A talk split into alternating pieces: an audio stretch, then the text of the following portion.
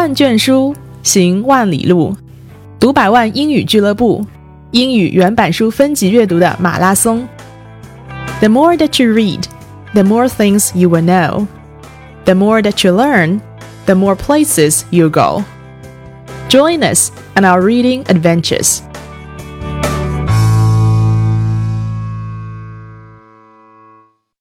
Hi, this is Catherine. This week, we're reading a book called Everyone Can Vote.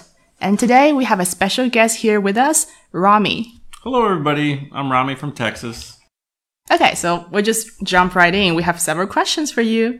Number one, when it comes to making decisions and there's disagreement between your family members or friends, what's the usual way to solve the problem? Okay, usually when it's one or two family members or friends, we just you know have a small discussion and agree or to disagree with each other. But when there's a large group of people, say five or six family members or friends, then we can always vote on the process.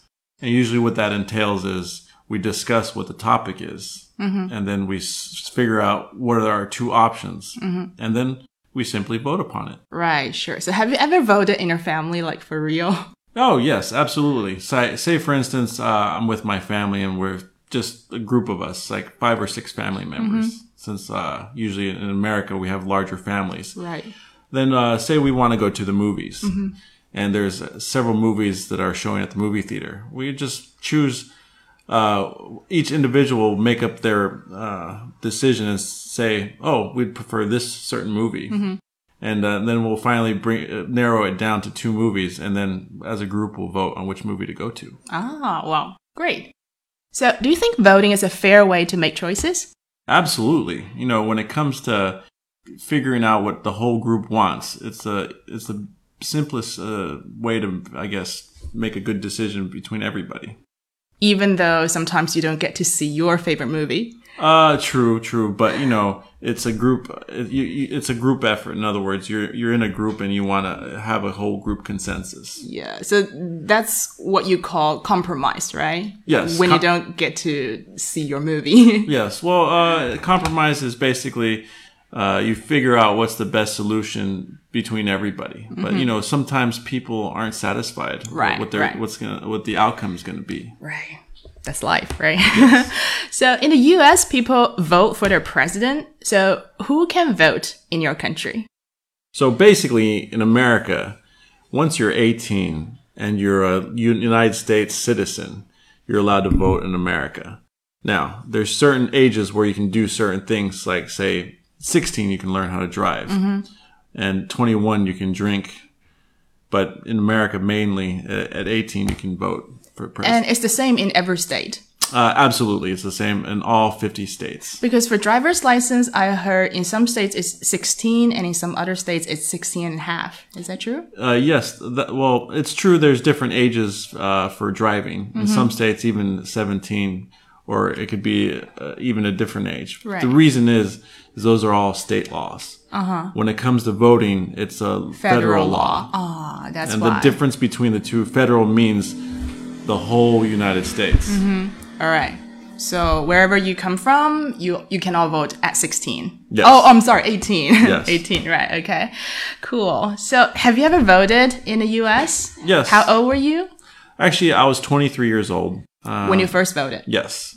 I was 23 years old and there's an election, uh, and at that time in uh, my life, uh, George W. Bush Jr. was actually running for president, mm-hmm. and I mm-hmm. voted for him. Right.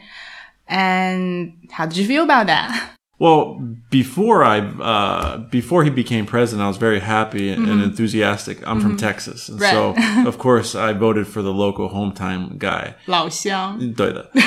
but afterwards, I won't say I was uh, extremely disappointed, but you know, a lot of things happened after he became president, which yeah. kind of made me a little disappointed or uh, just re- regretted my decision. But either way, I was just really happy that I can have a decision to choose who I wanted. Mm-hmm.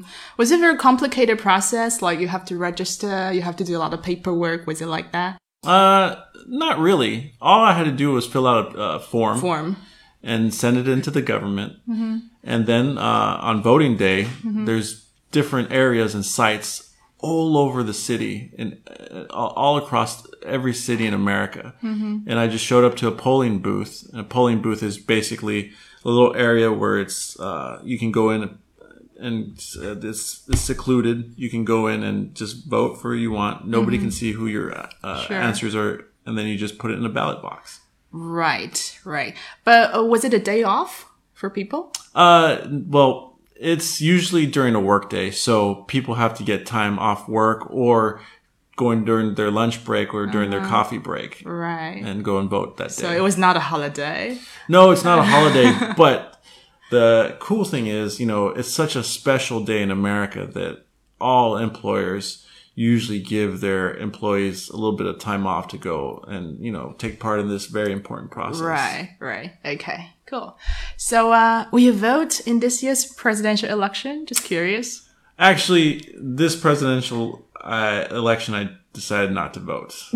now, I know uh, a lot of people in America, they disagree with my point of view. A lot of people are, are pro voting. It's actually looked down upon when you don't vote. But in this presidential election, it's just been such a unique and crazy uh, uh, election process. And It's a reality show. yeah, it's a reality show where I honestly, you know, don't have any faith in any particular person. I don't want any particular person to to win over the other. So to me, whoever whoever get goes in office, you know, uh, I, I, Doesn't make difference. it doesn't make a difference in my eyes because I, just I don't want to vote for either of them. And there's in the past I voted for the lesser of two evils. In other words, who I think would do a better job or who would who wouldn't do the worst job. Mm-hmm. But in this situation, I just decided not to vote.